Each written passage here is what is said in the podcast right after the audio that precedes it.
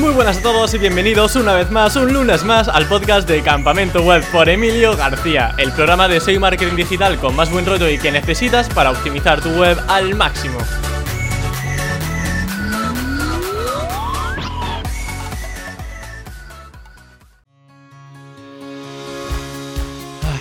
Cómo me gusta la entrevista de hoy, cómo me gusta. Y es que hoy tenemos a Giselle Navarro de la agencia Neomam y diréis, bueno Emilio, ¿esto qué es? Pues mira, es algo fascinante, algo increíble, algo chulísimo. Y de hecho es que, no lo voy a decir durante la entrevista, pero cuando Giselle me estaba hablando se me ponían los pelos de punta de lo que me gustaba lo que hacían. El trabajo de Giselle es espectacular.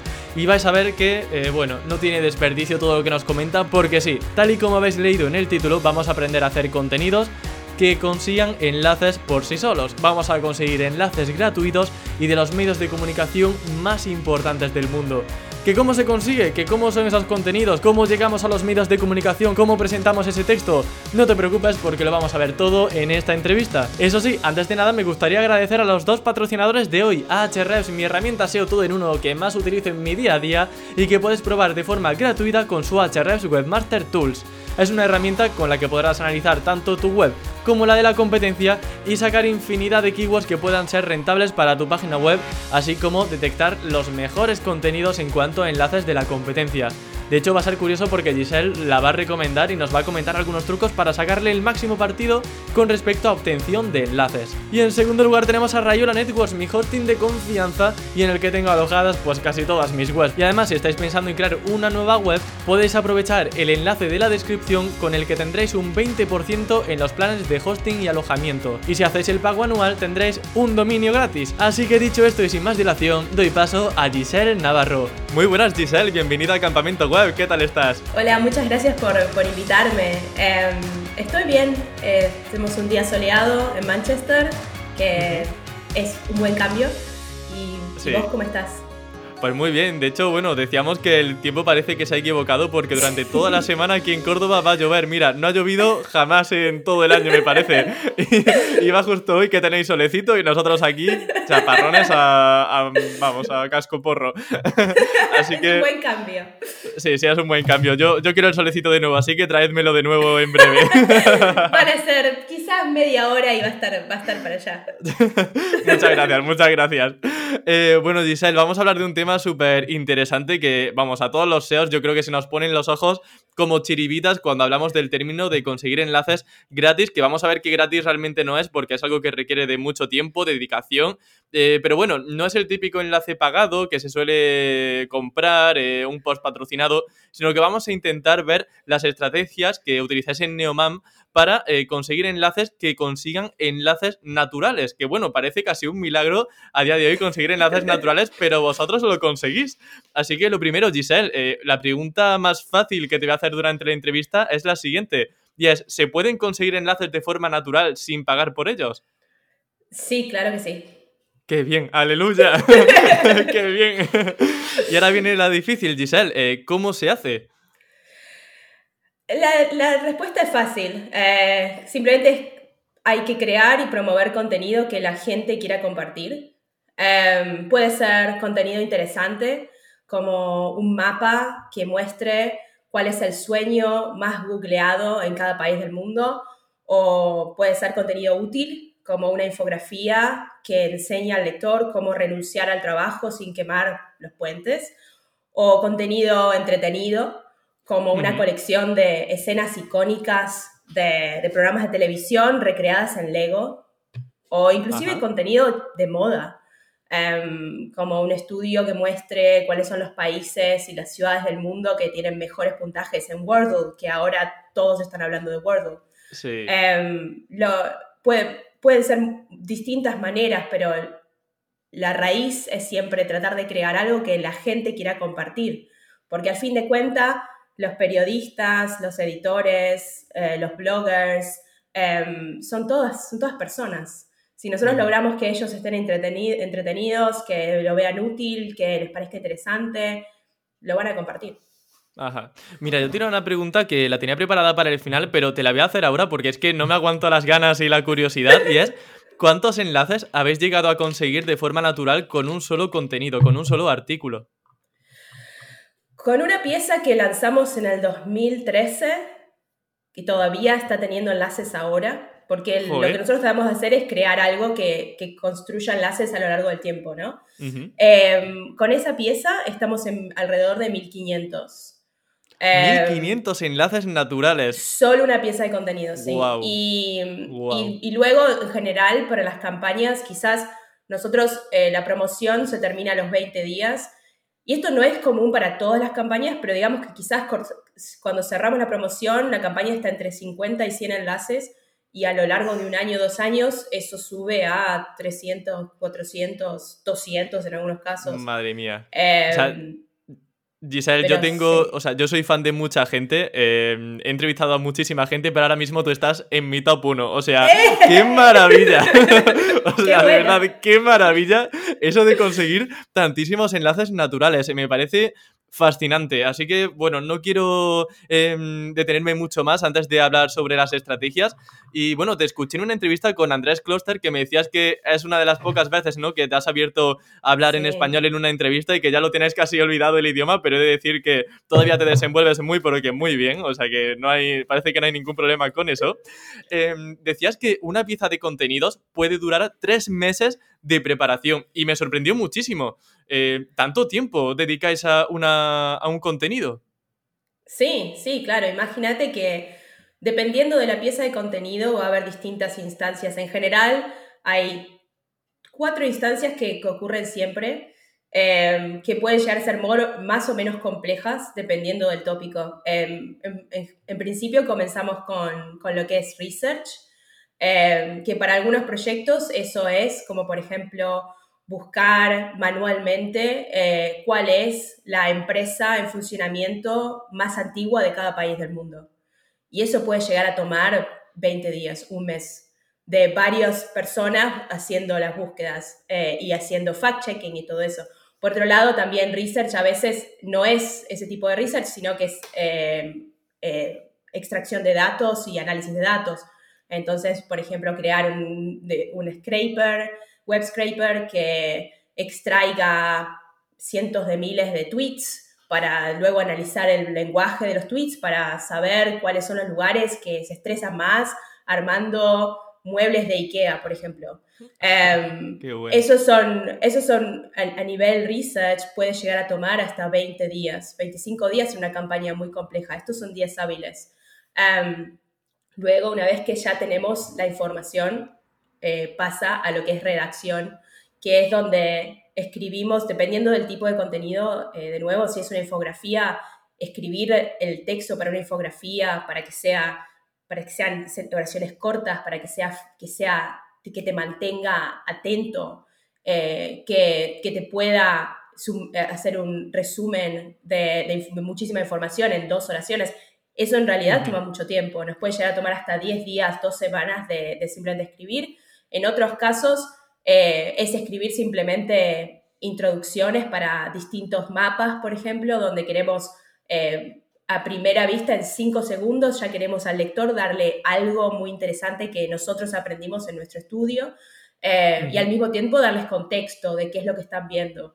Em, una vez que ya terminamos con lo que tiene que ver con, con redacción, eso pasa a diseño de nuevo, si, dependiendo del, del, proyecto, puede ser un diseño simple, eh, de simplemente una serie de mapas, o pueden ser simplemente, no sé, gráficos, eh, bar charts, eh, o pueden ser una serie de ilustraciones, o lo que más tiempo nos toma, que son renders 3D realistas, en los que hemos hecho cosas como, por ejemplo, mostrar, traer a la vida en, GIFs eh, ruinas griegas, como se, ve, cómo se verían si estuvieran, si no, estuvieran en, en ruinas, por ejemplo.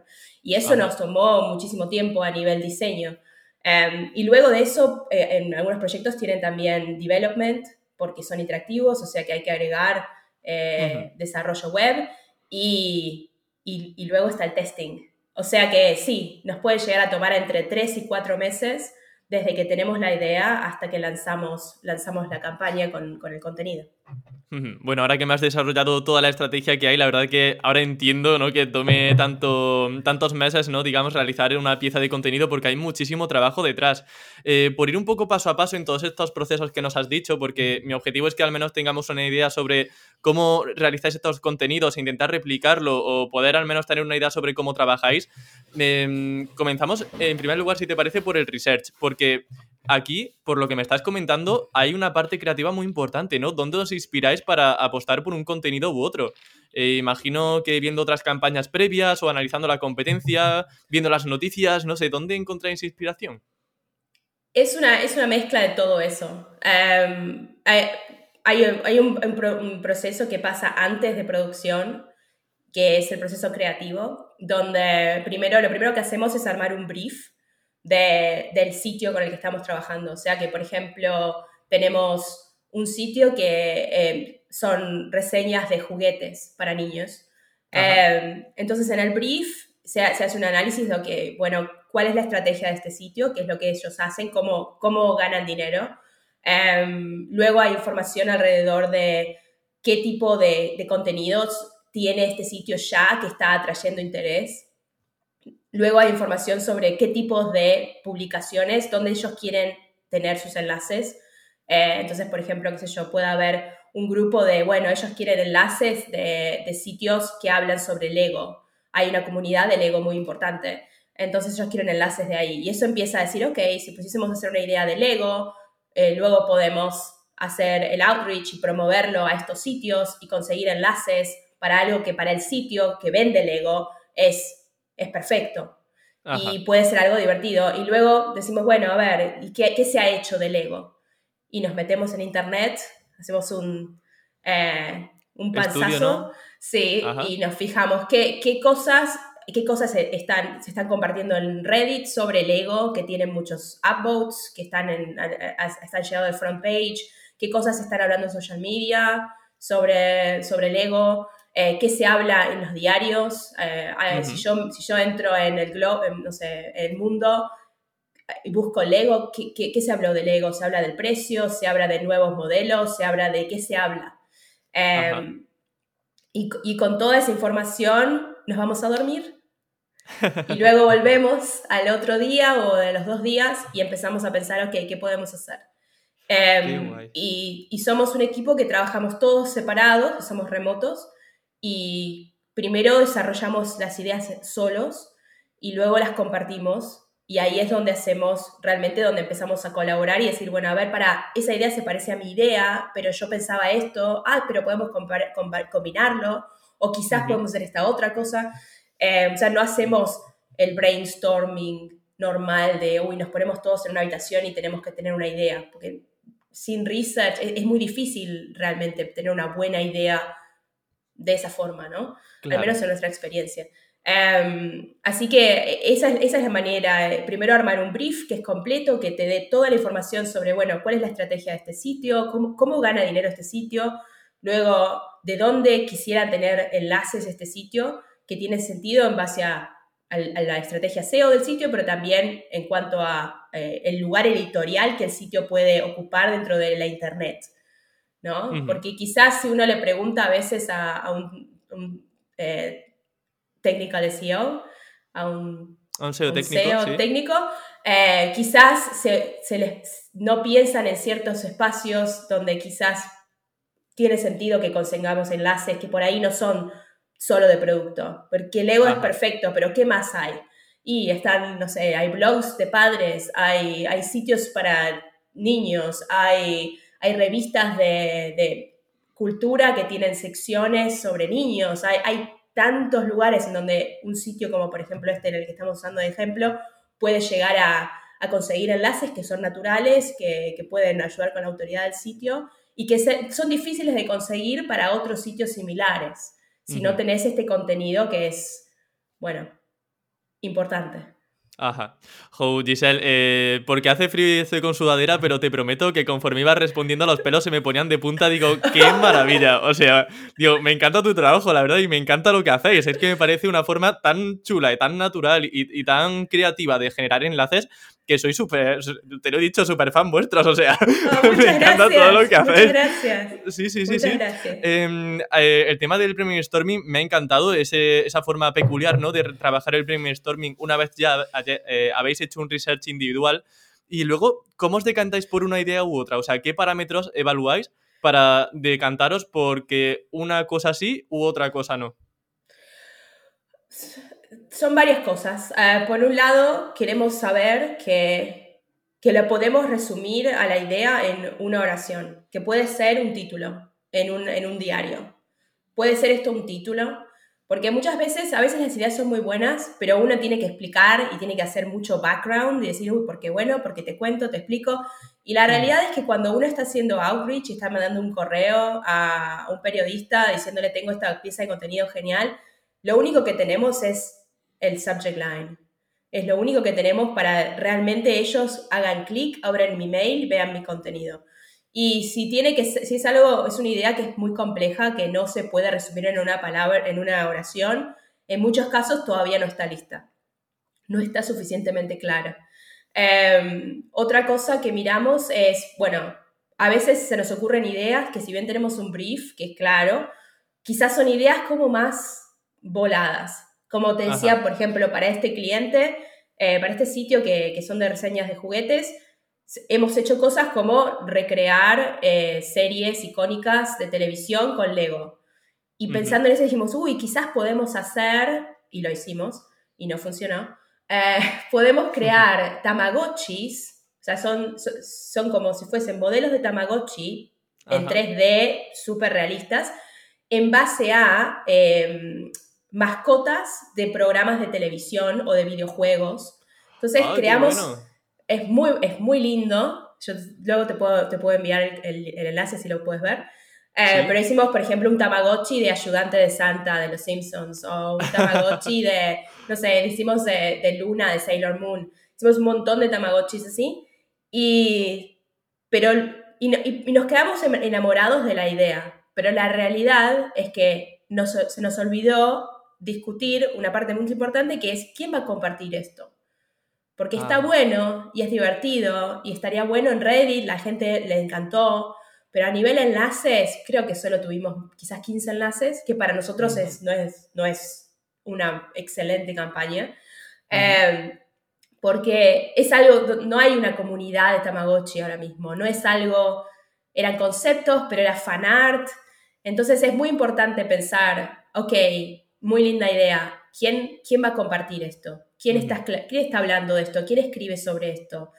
Y tener más de, más de un plan A, tener un plan A y un plan B y un plan C, y si esto no funciona, podemos hacer este spin y lo podemos, lo podemos mandar a, no sé, sitios de viajes porque hacemos algo. No, no teníamos ninguna de esas estrategias, simplemente nos enamoramos de la idea y lo hicimos. Y a veces hacemos eso y a veces funciona, y a veces hacemos eso y no funciona, y en ese caso no funcionó. Em, pero es algo importante para pensar, ¿no? Em, y luego también a veces sucede que son ideas de, de, que hicimos, vimos contenido o es contenido que hemos hecho nosotros hace muchos años y pensamos, uy, estaría bueno volver a traerlo a, a la vida, ¿no? Y quizás hacer algo nuevo, algo distinto con esto. Y a veces es, es cuestión de pensar, bueno, pero ¿qué más estamos haciendo? Si estamos solo rehaciendo algo que ya se hizo, cuál es el valor. Entonces, por lo general, si tenemos una idea así o, tratamos de ver, bueno, hay, nueva información, hay nuevos, nuevos datos, son nuevos precios, por ejemplo. Si decimos, bueno, el precio de la cerveza en cada país del mundo se hizo en el 2017 y tuvo muchísimos enlaces. Lo podríamos hacer de vuelta, obviamente los precios han cambiado. Ok, eso es lo que traemos, nuevos precios. O esto se hizo como una serie de, de ilustraciones y nosotros lo queremos hacer como una serie de renders realistas 3D. Entonces estamos trayendo un formato nuevo, algo nuevo.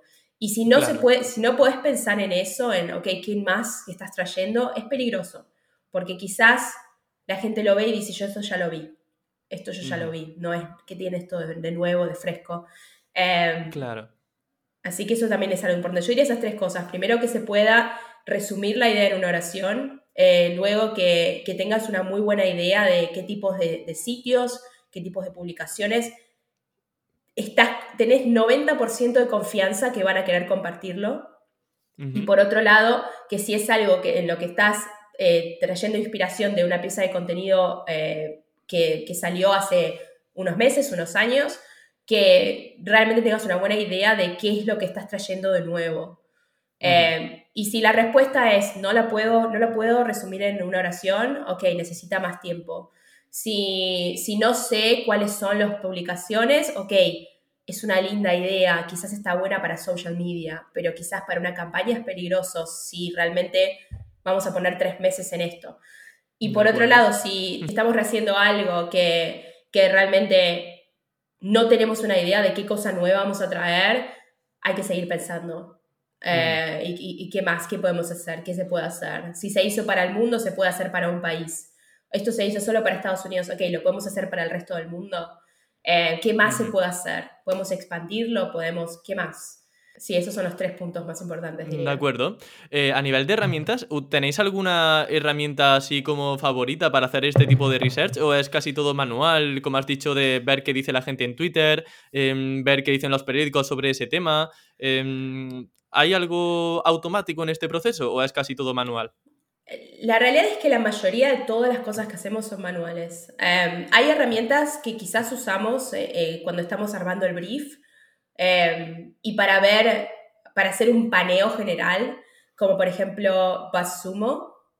Eh, Basumo es una herramienta que, está muy buena para, uno puede entrar keywords y, y, te muestra, bueno, estos son artículos de los últimos seis meses que tuvieron más, se compartieron más en social media sobre este tópico, por ejemplo. Se pueden hacer este tipo de cosas o inclusive si uno quiere ver competidores, decir, bueno, a ver qué, cosa, qué contenidos están teniendo muchos enlaces mis competidores, se puede hacer dentro de Basumo o se puede hacer eh, dentro de eh, Ahrefs, eh, que nosotros también usamos Ahrefs para eso, para, para fijarnos, bueno, quizás a veces entramos dentro de lo que es un mercado donde sabemos que hay alguien que está creando buen contenido o que está creando contenido que está convirtiendo enlaces y lo primero que hacemos es meterlos en Ahrefs y ver, bueno, cuáles son, cuáles son los contenidos que están funcionando mejor, sobre qué, son, qué es lo que han hecho. Em, esa, esas dos herramientas yo digo que las, usamos bastante eh, al principio, pero en general es Google, es Google, es entrar, es, es, es, leer, eh, tomarse el tiempo. Em, es difícil de automatizar cuando no sabes lo que estás buscando. Eh, muchos SEOs españoles eh, utilizan Ahrefs, que es una de las eh, que has mencionado. BatSumo también es una de las que más se utilizan. Pero Ahrefs quizá es la que tiene un poco más de complejidad a nivel técnico porque hay muchas opciones. Entonces me gustaría preguntarte cuál es esa funcionalidad que te permite ver aquellos artículos que se han compartido más dentro de la herramienta y dentro del blog, por supuesto, que analizas. Sí, bueno, por un lado eso se puede hacer con Basumo. Estoy abriéndolo para verlo porque ella yo uso, todavía uso el, el, panel antiguo. Pero con Basumo uno puede entrar, el, se llama eh, Content Analyzer. Eh, y dentro de lo que es el Content Analyzer uno puede eh, poner un dominio y, y luego organizar por mayor engagement o mayores enlaces y ahí se puede ver, estos son los contenidos que realmente están funcionando. dentro de Ahrefs para, para, revisar un sitio en particular, que ya sabemos, por ejemplo, un competidor, eh, a mí me gusta hacer dentro de lo que es top content, está en la sección de pages. Eh, y ahí veo top content y también lo organizo eh, en cuanto a referring domains para ver, ok, top content en cuanto a enlaces quiero ver. En, hay un, en su momento, en la, en la, parte antigua, que no sé cómo se llama Legacy, está top pages, que Top Pages también a mí me gusta mirarlo, no sé por qué lo han... O sea, tengo un terror de que, que maten Top Pages, de que maten todo lo de Legacy porque lo uso todo. Em, que está bueno ver Top Pages porque está bueno ver, quizás no es contenido para enlaces, pero es bueno ver cuáles son las landing pages que están funcionando mejor. ¿Cuáles, son, ¿Cuáles son los tópicos? Es una buena forma de hacer un paneo general de un sitio eh, en cuanto a qué está funcionando cuando tiene que ver con enlaces, ¿no? Sí, esas dos herramientas yo diría son las que más, las que más usamos. Vale, genial. Em, por también ir aterrizando algunos ejemplos de, tipos de contenidos que, que podrían funcionar. Hemos hablado, por ejemplo, de infografías, que también entraremos sobre ello durante la entrevista. Pero hay uno un poco curioso también que me ha recordado cuando has comentado lo del Tamagotchi, que son los típicos test que dicen, por ejemplo, ¿qué Pokémon eres? Y te hacen un test donde vas eh, resolviendo preguntas chorras realmente, tonterías, y te van diciendo luego, pues, qué Pokémon eres. Ese tipo de contenido, ¿vosotros los, habéis utilizado mucho y qué resultados os, os han dado? El problema con ese tipo de contenido es que en general es fácil a esta altura, es muy fácil para una publicación usar un, eh, una herramienta de quiz y hacerlos ellos. Y en general lo hacen a ese tipo de contenido para mantener a la gente en la página. Eh, eh, en muchos casos, dentro de lo que son las preguntas, quizás cada dos, tres preguntas puede haber un advert, eh, lo pueden monetizar de esa manera. Cuando tiene que ver con campañas de enlaces, hace mucho tiempo, así hará 10, 9, 8, 9 años, se usaba y se usaba como widget y se podía hacer un enlace dentro de lo que es un widget. Y la gente quizás lo compartía porque no estaban tan de moda, como ahora que luego nació eh, BuzzFeed y de golpe todo se convirtió en eso y ahora todos lo miramos y decimos, ah, pero nosotros lo usamos de dos maneras a esa idea, a la idea de decir, la gente quiere aprender algo sobre ellos mismos. Eso, eso es lo que, lo que hace que a la gente le interese, que a nosotros nos interese saber qué Pokémon somos. Em, entonces, una de las formas en la que lo, lo, lo hemos usado, y, y, es algo que realmente nos ha, nos ha resultado muy bien en cuanto a enlaces es haciendo eh, diagramas de flujo, flowcharts, dentro de lo que es una infografía. Entonces, por ejemplo, puedo hacer un diagrama de flujo que dice em, cuáles son, qué, qué, tipo de, qué nivel de inteligencia emocional eh, tienes. Entonces, a lo largo de las preguntas, quizás eh, hay cuatro niveles y todo esto nosotros lo hacemos siempre en base a research, ¿no? Quizás hay un libro de Harvard Business Review que habla sobre eso y que da, estos son los cuatro niveles. Nosotros decimos, bueno, nos leemos todo el libro y decimos, ¿cómo hacemos para armar una serie de preguntas para que la gente pueda realmente separarse en estos cuatro niveles? Y luego, al final, agregamos consejos para que cada uno de, de los niveles pueda elevarse, ¿no? o qué tipo de, jefe eres. Y eres el jefe que, qué sé yo, no escucha. Entonces acá hay unos consejos para ayudarte a que escuches más. Em, ese tipo, con ese tipo de, formato, aparte es estático, o sea que para las publicaciones ellos comparten una imagen y la gente se queda en la publicación, no tienes que darle ningún eh, código embebido ni nada raro que quizás los devs del sitio dicen, no, nosotros no queremos embeber nada, es simplemente una, imagen. Y lo otro que sí hemos hecho es quizás hemos creado ese tipo de, quiz o calculadoras como parte de campañas. Eh, una que me puedo acordar, eh, hicimos también una infografía donde hicimos, visualizamos la rutina de sueño de 50 personas famosas del mundo del deporte, del mundo de negocios, del mundo de la moda, además. Y visualicemos básicamente cuál era la rutina, ¿no? ¿Qué hacían antes de ir a la cama? ¿A qué hora iban a la cama? ¿A qué hora se despertaban? ¿Qué hacían cuando se despertaban? Todo ese tipo, todo tipo de cosas. Y lo hicimos en base a entrevistas, a biografías, a eh, videos. Y luego al final, eso es una infografía estática y creamos aparte un, pequeño quiz eh, interactivo donde la gente puede decir a qué hora se, van a dormir, a qué hora se despiertan y simplemente dice, bueno, tienes una rutina muy parecida a la de Barack Obama. y además dormís tres horas más que tal persona y te despertás una hora antes que tal persona. Eh, pero era algo extra no era solo, la campaña no era solo eso, no dependía de que la gente quisiese saber, ¿no? Em, ¿La campaña central cuál era? O sea, ¿cuál era entonces el foco por el que se conseguían enlaces? El foco era las rutinas. Eran 50 personas famosas y las rutinas. Claro, la infografía, no imagino, y el propio contenido. sí. Exacto. y, eso era para una, para una, em, una tienda de colchones. oh, qué buena idea. Joder, mucho, tiene, muy bien relacionado, ¿no? Em, pero, pero sí, yo digo que quizás eh, en este día, hoy en día, eh, ese tipo de quiz se ve mucho en las publicaciones porque les permite mantener a los usuarios, a los usuarios en línea, pero, o se ve mucho en social media quizás, pero no es algo que yo recomendaría, bueno, vamos a empezar a hacer ese tipo de cosas por enlaces. Y si lo vamos a hacer, yo lo haría en formato estático, algo que sea más fácil de compartir y quizás agregarle un valor práctico, que no sea simplemente qué Pokémon sos, sino, ok, bueno, sos este Pokémon y, cómo podés hacer para eh, evolucionar a tal Pokémon, qué sé yo. Em, o tienes afinidad, ¿no? Con este otro Pokémon. Claro, y, sí, tus mejores amigos van a ser tal, o qué sé yo, algo más, que no sea simplemente, eh, no sé, sos, sos Pikachu. Claro, eh, claro. Me gusta tu, vuelta de tuerca, ¿eh? me gusta tu, idea de, eso. Al final se nota que, vienes de un entorno creativo porque ya estás aquí metiendo cizaña en cuanto a los quizzes, así que me gusta la actitud. Em, Giselle, por continuar un poco también con otras ideas que es que ha salido mucho durante la entrevista, te tengo que preguntar casi obligado. Tema de infografías. A nivel SEO, en el mundillo SEO, las infografías se han, se han comentado muchísimo. Es una estrategia muy antigua que se, que se mencionaba mucho en muchísimos blogs y me resulta interesante que a día de hoy eh, me la comentes como una estrategia tan efectiva para conseguir enlaces. Entiendo que entonces a día de hoy, a pesar de todos los años que han pasado, eh, sigue siendo eficaz, ¿no? Sí, pero solo en ciertos sectores para nosotros.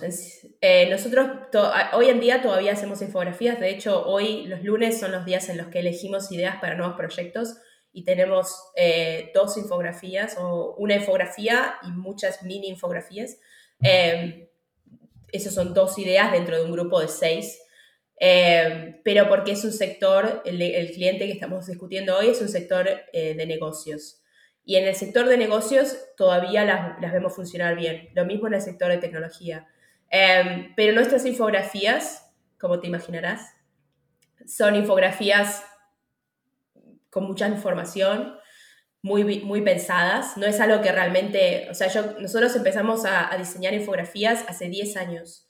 Em, y en esos 10 años aprendimos muchas cosas eh, y al mismo tiempo construimos mucha confianza. O sea que los periodistas, los editores ya nos conocen. Nosotros hacemos nuestro outreach con nuestros correos de neomap.com. Entonces ellos, ellos ven, ellos saben que si nosotros les estamos enviando una infografía, que no va a ser cualquier cosa, va a ser algo que ellos ya han visto la calidad. O sea que yo creo que eso, eso nos ayuda, por un lado, eh, a seguir construyendo enlaces con infografías. Pero por otro, para ciertos tópicos, de la forma que lo vemos nosotros, es el mejor formato. Eh, nosotros lo usamos mucho para enseñar cómo usar herramientas, por ejemplo. Em, como si fuese como, no sé, un análisis de o no, no siquiera un análisis, simplemente una guía paso a paso, eh, cómo, eh, cómo hacer una Cambiar un color en Photoshop o algo así, ¿no? Quizás. Sí, o cómo, hacer campañas en Facebook. Cómo hacer una campaña de Facebook, cómo hacer una campaña de TikTok Advertising. Eh, el paso a paso, o cómo optimizar el, el, listing para, para Google for Business, Google Maps, no sé cómo se llama hoy en día. Sí, igual My Business y ahora es Google, Google Empresa. Business, Google Empresa. sí, de, de, todos los nombres. Eh, pero algo así donde uno pueda ir de imagen a imagen diciendo, bueno, primero hay que crear, esas son las tres cosas que hay que saber. Esto es una, eh, la anatomía del, del listing eh, que, que tienes que tener. Estos son, ese tipo de información funciona muy bien en infografía y al mismo tiempo las diseñamos como para que se puedan cortar en secciones. Entonces, ah, si alguien quiere compartirlo dentro de una galería, la puede compartir. Si alguien quiere compartirlo dentro de un artículo, escribiendo en el medio, lo puede hacer. Claro, porque si no a nivel SEO también eso puede ser una, algo perjudicial, tener solamente una, imagen tal cual, sin contenido que se pueda rastrear fácilmente por Google, eh, claro, está bien eso de que se pueda trocear, digamos, y que tengamos un párrafo, parte de infografía, luego otro párrafo, parte de infografía, luego ya la gente incluso puede optar por... Em, eh, escoger aquellos fragmentos que más les guste la infografía para compartirla en su página. Exacto, y, y en general nosotros como nosotros trabajamos em, mayoritariamente con periodistas y con editores cuando nosotros hacemos el outreach, son personas que quieren escribir. ellos quieren escribir. Si, la idea de yo te envío una infografía y yo simplemente la pongo ahí con 300 palabras, eso, pues, eso, eso pasó cuando las infografías recién comenzaron y de golpe se convirtió en algo fácil, donde se podría generar un montón de contenido muy rápido, pero eso fue hace 10 años. Ya no funciona más de esa manera. Por eso es que si uno quiere realizar infografías hoy, es muy importante que la infografía sea el mejor medio para esa información que uno quiere mostrar, porque infografía es diseño de información. Em, hay una de mis publicaciones favoritas en el mundo, de donde nosotros sacamos un montón de inspiración, es visualcapitalist.com. Y ellos, ellos diseñan las mejores infografías del mundo. Esta, este fin de semana compartieron una donde em, ubicaron cuáles eran los tamaños de los ejércitos de todos los países del mundo y lo hicieron, hicieron un mapa eh, vertical increíble. Es precioso y no se me ocurre la mejor manera de mostrarlo que esa. Y siento que quizás el uso de infografías se, usó como, como, una cosa simple, como un hack, como simplemente queremos construir unos enlaces. Claro, algo rápido para conseguir un enlace, sin trabajo y sin research. Vamos, es, que claro, o sea, cuando escuchamos tu caso y todo lo que hay detrás de una infografía, yo creo que a la mitad de la gente se le habrán quitado las ganas de conseguir enlaces con infografías. claro, pero es que realmente, claro, funciona, pero si se hace bien y como bien has comentado, si en ese sector y en esa información tiene sentido que haya una representación visual de, de esos datos. Exacto, sí. Es así. Em, eh, las herramientas, imagino que, bueno, como tenéis diseñadores, imagino, ¿no? A nivel interno, eh, ¿utilizaréis Photoshop o tenéis alguna herramienta un poco más sencilla al uso? No, todo lo que usamos, o sea, son es todo hecho manualmente por diseñadores, ilustradores. Em, y sí, usan Photoshop, Illustrator, em, usan Figma eh, para, darse feedback, para, armar los mockups. Y luego también usamos una herramienta que se llama markup.io, que en realidad es para compartir con nuestros clientes para que ellos nos den feedback. Pero, pero no, no usamos herramientas de diseño. Ok.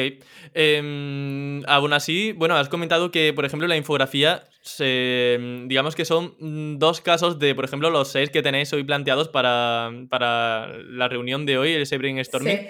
Em, ¿Qué otras cosas realizáis? Eh, has comentado, por ejemplo, mapas, si no me equivoco, al comienzo de la entrevista. O sea, ¿qué tipo de contenido soléis hacer para que luego puedan conseguir enlaces? Em, para viralizar, imagino que hay muchos más, pero sobre todo centrados en esa obtención de enlaces gratuitos. Hacemos mapas, eh, mapas, mapas mundiales, mapas de, países con eh, provincias, em, mapas de ciudades, o sea, mapas. Eh, mostramos la información a nivel geográfico. Geográfico. Eh, sí. Eh, mi, mi, inglés se está metiendo en mi cerebro. fuera, fuera, español de Fuera, no pienses en eso. luego, luego hacemos mucha, mucha visualización de, de datos en cuanto a gráficos como si fueran charts. estos son los que no sé. Sí, estadísticas. Radiales, bar charts. De líneas, de barras. Sí, líneas de barras, eh, rankings. Em, es decir, por ejemplo, estas son las 20 ciudades que hay, es 1, 2, 3, 4, 5, 6, 7, rankings. Em, hacemos muchas, eh, muchos graf de ese tipo de, gráficos, eh, por ahí que son más de data visualization. Em, hacemos cosas interactivas, o sea, donde la gente puede hacer hover y más información aparece, o pueden hacer filtros, filtrar por, eh, no sé, categorías, eh, cosas así.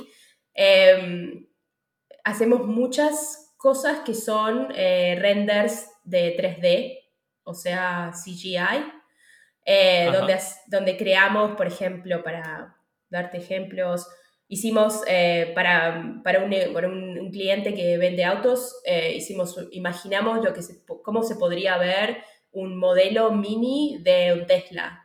Entonces creamos todo, creamos el interior y creamos el exterior y lo creamos de, top down, todo. Em, pues lo usamos para eso, también lo usamos para, para cosas por ahí, como decía, eh, hablaba al principio, de que quizás hacemos cosas, nos gusta hacer muchas cosas históricas, donde mostramos así se veía esta ciudad antes, o así se veía esta ruina antes, así se veía este castillo antes, entonces nos gusta reconstruir cosas eh, así muy realista. Em, hacemos muchas cosas realistas con, usando 3D. Hacemos mapas, bueno, hacemos posters, eh, cosas ilustrativas, o sea, series de ilustraciones mostrando cosas. Por ejemplo, hicimos eh, un abecedario de todas las especies en extinción en Estados Unidos, de las que están más en extinción, y era tipo, cada letra era una especie y una ilustración y eh, información. O sea, la realidad es que cualquier cosa que uno vea que existe en la internet, GIFs, videos, lo hmm. hicimos todo. Probamos todo. Cada cosa nueva que podemos la probamos. Eh, yo creo que en general lo más, lo más fácil y más difícil de hacer es un mapa. Fácil a nivel enlaces, si uno puede tener una idea que pueda mostrarse geográficamente, que pueda abarcar a todo el mundo, y si es una idea que realmente pueda ser interesante o que pueda ser útil, a la gente le reinteresa saber en su país cómo se compara su país con los vecinos, cómo se compara con otro continente. Em, o sea que algo así, nosotros ahora estamos promoviendo un mapa que es un mapa que muestra cuál es el sueño más googleado en cada país, asumiendo que si alguien se, se despierta y quiere googlear qué significa soñar sobre que se te caen los dientes, es porque soñamos mucho sobre que se nos caen los dientes, ¿no? Mm, em, entonces, de esa forma dedujimos cuál es el sueño más común en cada país del mundo, usando Ahrefs, Keyword Research. Em, y, y, ahora está, lo están compartiendo por todos lados, porque claro, es, oh, en Argentina soñamos esto, y en Uruguay sueñan eso, y en, en España sueñan esta otra cosa.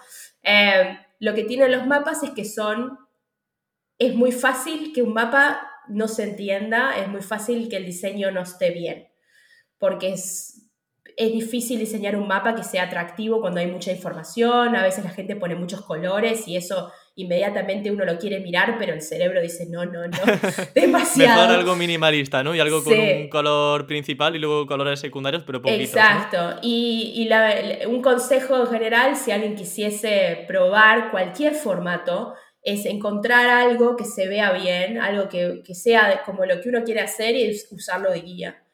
Sea, encontrar un buen mapa de, de información quizás no es lo mismo, uno está, acá estoy mapeando los mejores hoteles cinco estrellas en cada país y acá que es el mapa que estoy usando de base es mejor restaurante, pero quiero ver, ok, usaron los colores así, pusieron el texto acá, usarlo de base. Y, y así, usando otros diseños de base, uno aprende. Eh, no hay que, uno o sea, obviamente los diseñadores no van a saber a esto de nacimiento, Eva, no de nacimiento, de nacimiento en el mundo del diseño. Em, pero, pero realmente a veces mucha gente ve diseños y piensa, oh, nunca voy a poder hacer algo así. Y en, realidad es cuestión de probar y usar algo como guía y decir, bueno, voy a aprender a hacer algo parecido a esto. Em, y así uno aprende. Y en Neoman, por ejemplo, podemos ver los ejemplos de vuestros trabajos o los tenéis un poco en privado por si los clientes se enfadan. no, la verdad es que nosotros en nuestro sitio hay, hay varios ejemplos en la, en, la, en la, página principal y luego tenemos un portfolio eh, que no está muy actualizado, lo tendremos que actualizar, pero hay un montón de contenido en nuestro sitio y luego en, en nuestro Instagram también, que no compartimos muchas cosas, pero pero porque nos olvidamos, la verdad. Eh, y en Twitter siempre estamos compartiendo, en realidad compartimos eh, artículos que la gente escribe sobre nuestros contenidos, pero es una forma de llegar a nuestros contenidos también. Claro. Em, genial. Así que sí se puede ver. Sí, pues magnífico. Yo lo he comentado porque, claro, a mí me gusta mucho, como bien dices, inspirarnos en la competencia, ver qué hacen ellos, hacer research. Entonces yo creo que, hombre, sabiendo ya la gente que sabe muchísimo sobre esto y que no mama hacéis un gran trabajo, pues bueno, vamos a ir a, a una fuente como vosotros, que creo que ahí podremos sacar muy buena inspiración, desde luego. Em, continuamos también con el, tema de, la difusión, porque claro, hasta ahora hemos hablado sobre research, sobre tipo de formatos que pueden funcionar para conseguir enlaces, pero claro, voy a ponerme en el caso de que yo tengo una web que no se conoce mucho, lanzo una infografía súper chula, me la he currado muchísimo, algo súper interesante, y ahora digo, ¿vale? ¿Y ahora qué? Ya está en mi web, ¿cómo la promociono? ¿Cómo hago que la gente empiece a, compartirla? Eh Ok, nosotros la forma en que promocionamos cosas es eh, outreach manual, o sea, enviamos correos y lo hacemos manualmente. De hecho, bueno, perdóname Giselle, creo que tardáis unos 20 días quizá en promocionar contenidos o algo así. Sí, sí, nuestras campañas están abiertas por alrededor de 20 días y a lo largo de esos 20 días hacemos una o dos, dos eh, rounds de outreach y después hacemos follow-ups, que es, bueno, con la gente que no nos ha respondido, hacer otro intento. Hacemos solamente dos intentos, no, no, no, seguimos para siempre enviándoles correos. Gracias, gracias, porque yo a esa gente ya la bloqueo directamente, sí, no... sí, sí, sí, no, no, no, no se puede. Em, y, y, luego también hacemos eh, reclamo de enlaces, porque pasa mucho, sobre todo nos pasa mucho en España. Em, ahora mismo estamos reclamando un enlace del mundo eh, porque en 20 minutos subió una noticia sobre algo que hicimos nosotros y el mundo lo sacó de 20 minutos y se lo, se lo atribuyó a 20 minutos, por ejemplo. Ah, Entonces nosotros tenemos que ponernos en contacto y decir, oh, muchas gracias, pero esta es la, esta es la fuente original, pueden hacer un cambio en el artículo. Y todo eso pasa a lo largo de 20 días y luego lo que tiene que ver con la atribución de enlaces en general sigue pasando. Eh, porque estamos todo el tiempo trabajando en tratar de convertir. Por eso es que nuestras campañas tienen cientos de enlaces, porque no deja, tratamos de no dejar ningún enlace sobre la mesa. Todo lo que nosotros podamos convertir, lo, vamos a trabajar y lo vamos a convertir. Claro, es que eh, tiene una mentalidad más SEO que la mitad de los SEOs de España. O sea, eso, rascando enlaces de donde sea. Es que así es, así tiene que ser. Y es que la diferencia, o creo que nuestra forma de, hacer outreach viene de, del, del, hecho de que, bueno, yo, yo fue contratada como la, la cabeza del equipo de Outreach hace muchos años cuando me uní a Newman y yo venía de Link Building. O sea que yo ya trabajaba freelance construyendo enlaces, había trabajado para agencias construyendo enlaces y mi, mi, forma de construir enlaces siempre tiene como un, si bien ahora mismo quizás hay como un renacimiento de, de, que esto sea como una especie de relaciones públicas digitales, porque lo que le llama digital PR, porque nosotros contactamos a periodistas, o sea que uno puede decir, bueno, pero eso es relaciones públicas, no es construcción de enlaces. Pero la forma en la que lo vemos nosotros es, sí, pero yo, la diferencia entre gente que hace relaciones públicas y yo es que yo sí, sí o sí voy a conseguir un enlace. Eh, porque no simplemente me voy a quedar contenta diciendo, ay, lo, lo compartieron y me nombraron. Ok, ¿dónde está mi enlace? Eh, claro. O sea que nuestras campañas están construidas eh, para que para el equipo pueda pedir esos enlaces. O sea, por un lado hay cosas que hacemos, como por ejemplo agregar un footer a las imágenes, donde nosotros agregamos eh, una licencia de Creative Commons, que es la 4.0 International, que dice que quien comparte esa imagen tiene que acreditar a la fuente original con un enlace. Muy eh, buena esa, muy buena. Creative Commons no es algo, o sea, obviamente es algo que nosotros en la Internet decimos, nosotros queremos hacer las cosas bien, pero no es algo, obviamente no es algo legal, ¿no? O sea que muchas, muchos periodistas se, lo comparten y luego no enlazan, si bien nosotros somos muy... Por un olvido, no digamos que se olvidan, por algún caso. sí, sí, sí, no quisieron compartir su, su jugo. Em, y nosotros somos muy claros en cuanto que queremos un enlace, cuando hacemos el outreach, en el primer correo ya somos muy claros de si querés compartir, te pedimos que por favor eh, acredites a la, fuente original. Y luego cuando lo comparten, si no lo han enlazado, les hacemos, les hacemos un pedido, ah, muchas gracias por compartir, podés por favor. Y si nos siguen ignorando, sacamos Creative Commons en nuestro bolsillo y decimos, la imagen en que has compartido tiene el footer de Creative Commons, bla, bla, bla. Y el último, la última instancia les decimos que lo saquen al contenido de su sitio. Si no lo van a enlazar, que lo saquen de su sitio. Em, más que nada porque a veces en sitios muy grandes, como dijésemos, el mundo, va a haber más, más eh, diarios que van a, van a compartirlo. Entonces, de golpe pasamos a tener un, un, un, artículo sin enlace a tener 50 artículos sin enlace. Y prefiero que no exista. La realidad es esa. Y ellos, y para ellos, a veces eso es lo que se necesita. Decirle, ¿sabes qué? Sácalo de tu sitio. Bueno, bueno, bueno, agrego el enlace. Ok, Claro, ya hasta que no te. Hasta que no dices que puerta, que se vayan ya y que lo quiten, no, no se mueven. Y por eso no somos relaciones públicas, porque la gente de relaciones públicas jamás haría eso. Ellos jamás le dirían a un periodista saquen, el artículo. Claro, nosotros vamos más con el cuchillo, ¿no? Diciendo, oye, oye, que te pincho, quita eso. Exactamente. Em, Y Gisela, ¿cómo enviáis eh, correos? Bueno, lo primero, ¿cuántos correos puedes llegar a enviar eh, en esa campaña de outreach a periodistas? A lo largo de toda la campaña, alrededor de 200. 200 es que son muchos, ¿eh? Sí. Pero ¿Y cómo lo haces a nivel técnico? Sí, bueno, em, coméntame. Empezamos con 50 a 70.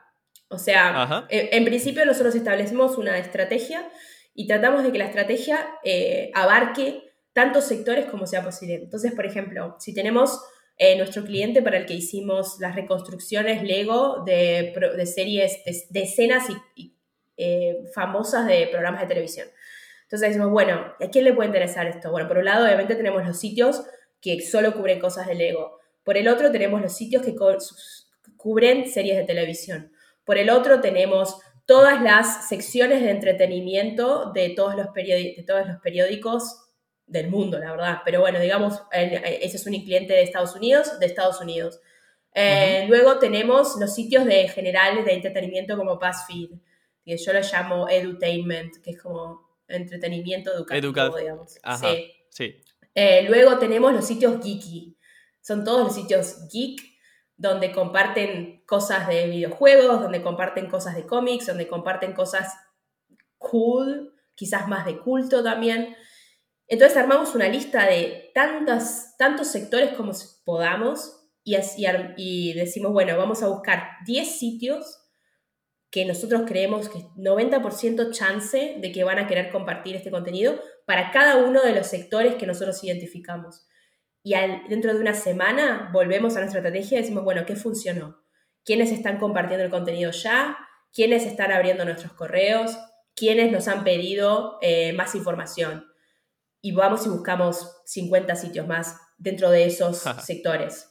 Y hacemos un, eh, apostamos a, los que vienen ganando, digamos. Y, y así es como las listas van creciendo. Vamos, eh, nosotros prestamos mucha atención a quién está compartiendo el contenido. Muchas veces lo levantan personas que nosotros no les hicimos outreach, porque claro, es orgánico. Lo vieron en un lugar y de golpe lo, lo levantaron ellos y decimos, uy, mira, no se nos había ocurrido. Hay comunidades solo sobre, por ejemplo, uno de los, de, cuando decimos esto del Lego, uno de ellos era Witcher, porque eran de series de Netflix. Y Witcher es un videojuego. Entonces, claro, toda la gente que le gusta Witcher le encantó eso. Dijimos, uy, no se nos había ocurrido. Buscamos todos los sitios de videojuegos y le hicimos el outreach solo de la imagen de Witcher, recreada con Lego. Y, y uno va, vamos aprendiendo mientras la campaña va, va, funcionando en base a lo que está funcionando realmente, a, los enlaces que sí estamos consiguiendo, a las conversaciones que sí estamos teniendo con periodistas y con sitios.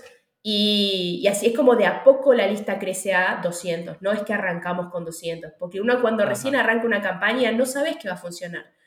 Tomar el tiempo de construir una lista de 200 contactos si no sabes que va a funcionar es una pérdida de tiempo, en mi opinión. Sí. Vale, y bueno, a nivel técnico también me genera curiosidad. Em, ¿Enviáis los emails desde vuestro correo corporativo con normalidad o tenéis alguna herramienta de email marketing o algo por el estilo? Em, lo que usamos, en realidad lo usamos para traqueo, es Yesware, que es, es en realidad es, eh, es, parte de Salesforce. Es, es, una herramienta de traqueo de, de correos que se usa para, para ventas, realmente no es para outreach. Eh, y nosotros lo usamos para, para crear nuestros templates, o sea, nuestros mails, si bien todo lo que hacemos es manual, o sea, encontrar a los contactos lo hacemos manualmente, mandar los correos lo hacemos manualmente, sí tenemos templates. O sea que, por ejemplo, en este caso que decía de vuelta de Lego, quizás para los sitios que son de televisión y de entretenimiento usamos un tipo de template. Y para los sitios que son de Lego usamos otro tipo de template. Y para los sitios que son de eh, geeky, eh, edutainment, eh, qué sé yo, videojuegos, usamos otro tipo de, template. que está escrito pensado en cómo ellos escriben sus artículos, ¿no? Claro, con template no nos referimos especialmente a diseño ni a nivel visual, sino que sobre todo a nivel de copy, ¿no? Quizá a nivel de texto, corrígeme. Sí, sí, sí, es así. O sea, usar, em, ¿cómo se dice en español? las palabras adecuadas quizá, o el tono, la... Es, cuando uno escribe, o sea, es un correo que lo único que nosotros cambiamos son ciertos eh, campos. O sea, que sería hola. un, hola, claro, un comando, una automatización ahí. Pero nosotros a eso se lo hacemos dentro de Yesware, que nos permite escribir estos templates y crear campos. donde nosotros podemos reemplazar, que la mayoría de nuestro outreach es manual, pero a veces cuando hacemos las, las segundas y las terceras eh, rounds, donde decimos, bueno, encontramos que esto está funcionando, vamos a mandar 50 mails más, usamos una, eh, es una aplicación dentro de Yesware que se llama Campaigns, que nos permite eh, enviar los mails automatizados, donde nosotros decimos, bueno, esta es la lista de mails, estos son los nombres, este es el nombre de la publicación y ese es el template y la herramienta sola dice, bueno, a ver, hola, nombre, saco el nombre, tengo algo para tu publicación, acá está la publicación. Em, mm. Y, y, lo hacemos cuando tenemos que hacer mails eh, adicionales. No toda la gente del equipo lo hace, ahora mismo son solo dos personas del equipo que usan eso, eh, los demás les gusta hacerlo manualmente, así que ellos simplemente mandan mail, email, email, email, email manualmente. Claro, hasta que los em, dedos ya se desgastan, ¿no? Y ya no pueden mandar más emails durante el día. Y ahí se, van a almorzar. Eh, em, pero, pero sí, en, en, cuanto al proceso es, es, simple. Nosotros primero lo primero que hacemos es, como decía, hacemos la estrategia, luego armamos una lista de sitios, que para encontrar los sitios usamos Google, eh, nos metemos a ver, bueno, a ver, si yo quiero encontrar sitios que hablen de series de televisión, de esta serie de televisión, me meto y me fijo, bueno, ¿cuál tengo? Y tengo, no sé, eh, Tiger King. Eh. Ok, ¿quién está hablando de Tiger King ahora? Me meto en Google News, pongo Tiger King y me fijo, a ver, ¿qué, qué, novedades hay de Tiger King? ¿Quién está hablando de Tiger King? Luego entro en cada uno de los sitios y digo, bueno, a ver, esta persona que habló, ¿qué, otras cosas cubre esta persona? ah, mirá, siempre cubre noticias de Tiger King. Ok, a esta persona le va a gustar. Ok, va a mi lista. Y siempre para cada publicación tratamos de tener un segundo y un tercer contacto, ¿no? Un plan B y un plan C. Y en general, los plan B y plan C quizás tienen que ver con otras cosas, o decir, bueno, ¿quién comparte tipos de contenido más visuales? Y en general hay siempre editores, sobre todo en sitios eh, como si fuese, no sé, de diarios o revistas, que quizás comparten mapas, es lo que comparten. Les gustan los mapas o quizás son editores visuales eh, o editores de visualizaciones de datos. Entonces, ok, siempre vale la pena tenerlo como contacto B. Contacto A es el que, el que habla del tópico, contacto B es el que comparte este tipo de formato. Y contacto C quizás es el editor de la sección. Entonces, el editor de la sección de espectáculos, la sección de entretenimiento. Y así probamos. Me gusta mucho el matiz que comentas porque, claro, muchas veces igual nuestro, nuestra intuición o nuestro primer impulso es contactar con eh, un email genérico de la empresa, a lo mejor contacto arroba elmundo.es, por ejemplo. Pero no, lo que hay que hacer, como bien dices, es contactar con el periodista, con la persona. Y sobre todo porque ya has visto que ha compartido previamente contenido afín a lo que tú le vas a compartir y seguramente le interese ese, ese contenido que, que tú vas a proponerle. Así que me parece una, una orientación muy, muy adecuada. Luego también te quería preguntar con respecto a cómo orientamos la escritura del email. O sea, cómo nos presentamos, cómo hacemos que no nos eliminen el correo y digan no quiero trabajar con Emilio, por ejemplo. ¿Cómo os presentáis y cómo lo escribís? Em, te voy a pasar unos, unos, artículos que he escrito que pueden llegar a ser útiles. Si no sé si cuando haces un write-up, quizás esto te va a servir. Pero en, líneas generales, hay varias cosas que son importantes. Por un lado, como decía al principio cuando hablábamos de la idea, ese, el subject line, el, ¿cómo se dice en español? Subject line. El, encabezado. El encabezado eh, del correo tiene que ser... Eh, bueno, el asunto, si después del correo sería el asunto, del correo. El asunto tiene que ser, em, tiene que ser claro, qué es, lo que, qué es lo que van a ver. Cuando se trata de algo que quizás estamos eh, compartiendo con prensa, eh, nosotros usamos ciertas palabras, entonces, por ejemplo, si es un estudio, decimos estudio, eh, ¿cuáles son los países que mejor juegan a Wordle? Em, o, bueno, pero esta es la persona que comparte mapas. Mapas, ¿cuáles son los países que mejor juegan a Wordle? Porque nosotros Hace gracia, ¿no? O sea, pones mapas y entre paréntesis, esto te interesa, dos puntos. Exactamente, sí, es así. Pero queremos que en el, en, el, en el asunto ellos puedan ver exactamente qué es lo que van a encontrar de qué, cuál es el, cuál es el headline y luego cuál es el formato, si se puede, cuál es el formato, para que sepan exactamente qué es.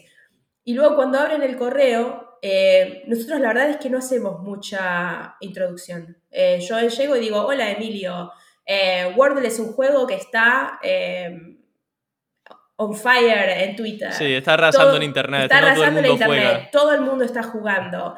Y, si, si, has jugado vos también, sabes que tienes cinco intentos para, para adivinar la palabra. Pero ¿sabías que en Suecia la gente está sacando las palabras en dos intentos? ¿Y cómo sabemos? Hicimos un estudio. Hicimos, analizamos tantos miles de cientos de miles de tweets y encontramos que este, este, este y este país son los mejores en Wordle, aún sin hablar el idioma.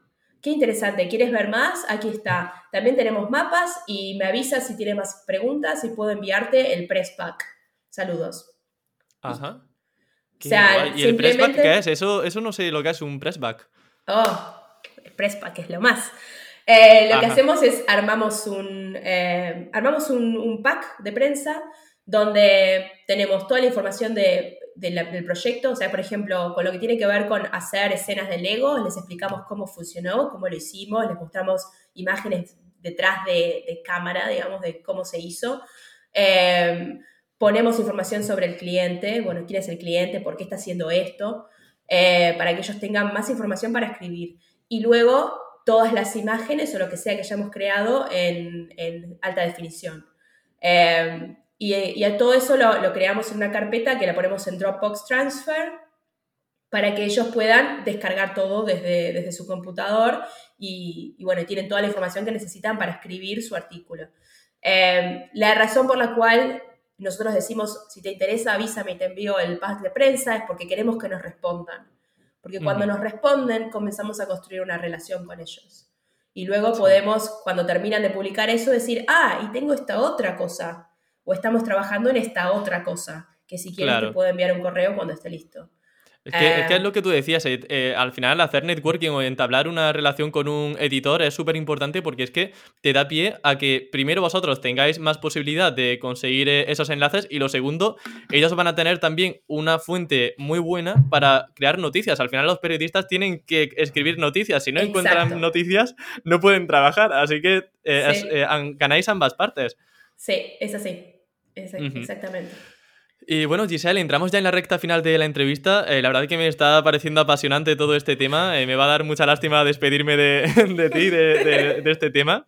Pero bueno, por concluir con algunos tips importantes, ¿qué le recomendarías a alguien que después de escuchar la entrevista quiera preparar un contenido que consiga enlaces? Lo primero es al decidir qué tipo de enlaces quieren conseguir. Eh, si uno quiere conseguir enlaces de universidad, es distinto que si uno quiere conseguir enlaces de prensa.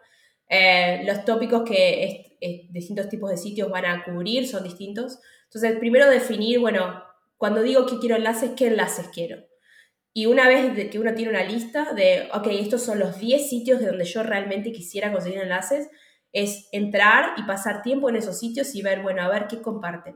Aún las universidades tienen secciones donde comparten contenidos, donde pueden ser blogs, pueden ser eh, guías, pueden ser recursos, pero entrar y realmente pasar tiempo y decir, bueno, a ver qué hay acá, qué, puedo, qué puedo hacer yo. Ah, mira, compartieron algo sobre renunciar, pero esto es, algo muy frío. Yo quisiera cómo hacer para renunciar sin, eh, sin perder el contacto con mi jefe o qué sé yo.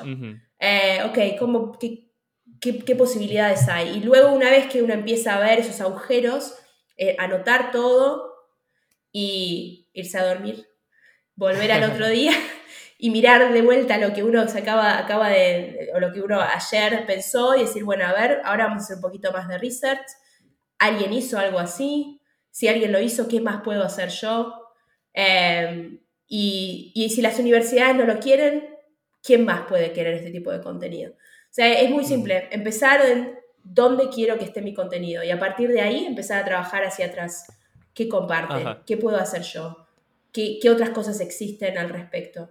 Eh, y a lo largo, cada vez que uno encuentre algo que le gusta, a guardarlo. Hay que guardarlo. Porque se puede usar, como decías vos, se puede usar de ejemplo para luego crear algo en base a eso. Eh, coleccionar con piezas de contenido que a, uno, que a uno le guste es realmente muy bueno y es muy inspirador. Ajá. Qué maravilla, Giselle. Bueno, pues la entrevista, como digo, termina aquí. Ha sido un verdadero placer tenerte en Campamento Web. Yo sabía que la entrevista iba a ser buena porque el tema este eh, a mí me apasiona, pero ha superado mis expectativas. Has sido una persona que, que, ha compartido todo de forma muy transparente. Transmites también mucha pasión en tu trabajo.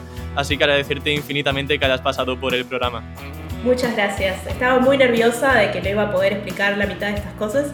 Así que estoy contenta de que pude y aprecio mucho tu interés, porque realmente yo siento que sí, estoy muy apasionada en esto, pero es más, es más fácil mostrar mi pasión cuando estoy hablando con alguien que lo entiende, que lo, veo en tus ojos, que de golpe sí. I get it. Eh, así que muchas gracias, muchas gracias por invitarme. Genial, pues muchísimas gracias Giselle y ojalá te veamos en 500 periódicos más de aquí a dos días con vuestras campañas. Muchas gracias. Un abrazo Giselle. Ciao.